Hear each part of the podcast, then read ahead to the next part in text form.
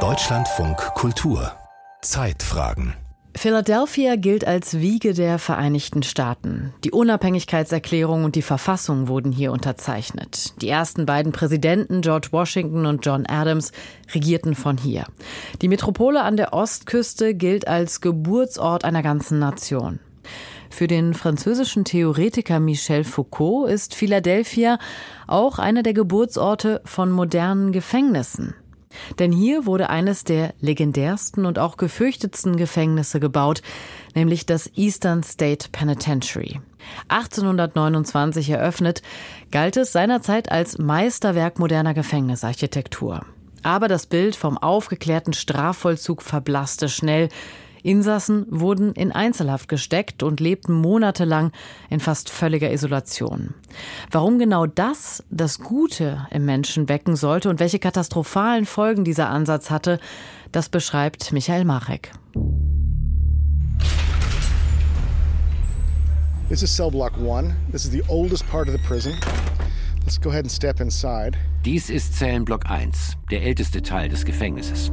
Lassen Sie uns reingehen. Museumsdirektor Sean Kelly führt durch das Eastern State Penitentiary. Kalter Wind weht durch den riesigen Gebäudekomplex, der von außen wie eine uneinnehmbare Burg erscheint.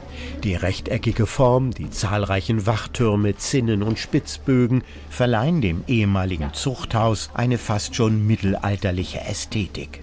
1829 wurde die Anstalt eröffnet, seit ihrer Schließung im Jahr 1971 nur spärlich restauriert. Die meisten Innenwände sind feucht, teils mit Schimmel überzogen, ebenso die etwa sechs Quadratmeter großen Zellen, alle ohne Tageslicht. Ein leicht modriger Geruch liegt in der Luft. Dieses Gefängnis ist wie ein Wagenrad aufgebaut. Man kann sich im Zentrum, in der Mitte der Radnabe umdrehen und die bis zu 240 Meter langen Gänge hinunterschauen. Davon gingen die Zellen ab, in denen die Gefangenen fast die ganze Haftzeit verbringen mussten. Auffallend ist auch diese kirchenähnliche Art der Architektur mit Rundbögen in den Gängen und Zellen. Das verweist auf die spirituelle Mission des Gebäudes. Die Menschen, die hier einsaßen, sollten in ihre Herzen schauen.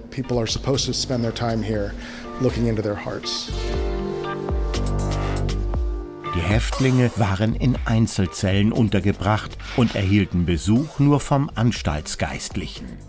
Verließen die Insassen ihre eigenen Zellen, hatten sie Masken zu tragen und durften nicht sprechen, erklärt Direktor Sean Kelly. The people who designed this prison were very inspired by the Quaker belief das Gefängnis wurde von Menschen entworfen, die von den Quäkern beeinflusst waren.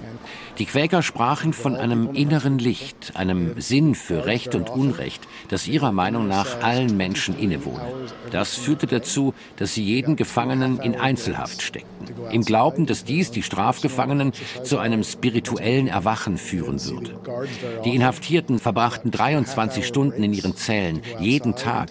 Es gab zwei halbstündige Pausen, um nach draußen zu gehen. Ansonsten lebten sie in ihren Zellen. Sie waren allein, immer allein.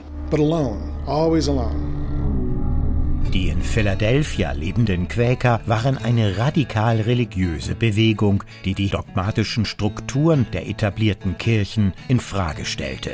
Ihr Glaube betonte die Gleichheit aller Menschen vor Gott. Sie strebten nach einer Gesellschaft, die von Frieden und Gerechtigkeit geprägt war. Sie lehnten die Sklaverei ab und setzten sich für die Rechte der indigenen Völker ein. Die Quäker waren von den Ideen der Aufklärung beeinflusst. Die Betonung der Vernunft, der individuellen Freiheit und die Abkehr von traditionellen religiösen Hierarchien waren Werte, die sie mit den Aufklärern teilten. Für den französischen Philosophen und Diskurstheoretiker Michel Foucault war das Eastern State Penitentiary ein Monument für die Geburt des Gefängnisses. Bis zum 18. Jahrhundert, dem Zeitalter des Absolutismus, wurden die Körper der Delinquenten mittels Martern grausam zugerichtet und bis zum langsamen Tod hin gequält. Schließlich entstand eine Reformbewegung, von den Idealen der Aufklärung geprägt.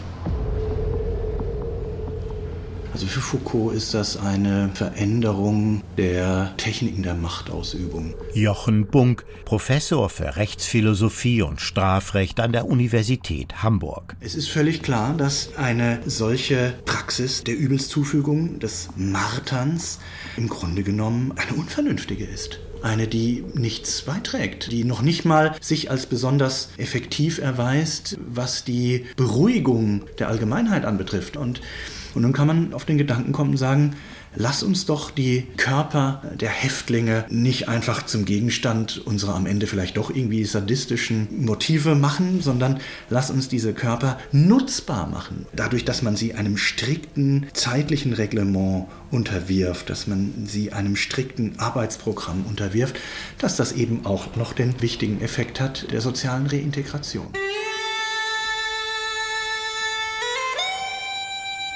Die Überzeugung der religiösen Gründungsväter, dass Zwangsbuße bei völliger Isolation zur inneren Umkehr und Besserung der Gefangenen führen würde, stellte sich als einer der fatalsten Irrtümer in der Geschichte des Strafvollzugs heraus, resümiert Sean Kelly.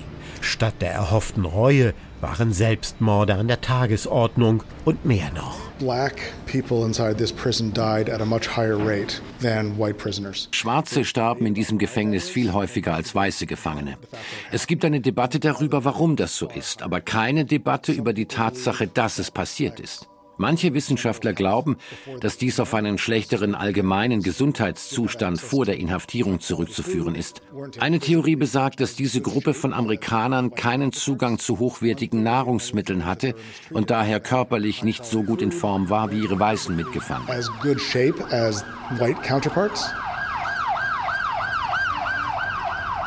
Während seines Bestehens von 1829 bis 1971 hatte das Eastern State Penitentiary mehr als 75.000 Insassen. Das Zuchthaus gilt als ein wichtiger Meilenstein in der Entwicklung des modernen Strafvollzugs und beeinflusste den Bau vieler anderer Gefängnisse in den USA und auf der ganzen Welt. Michael Marek war das über das Eastern State Penitentiary in den USA, geplant als Mustergefängnis im Namen Gottes. Es wurde aber zum wohl gefürchtetsten Gefängnis der USA, in dem auch nicht wenige Insassen zu Tode kamen.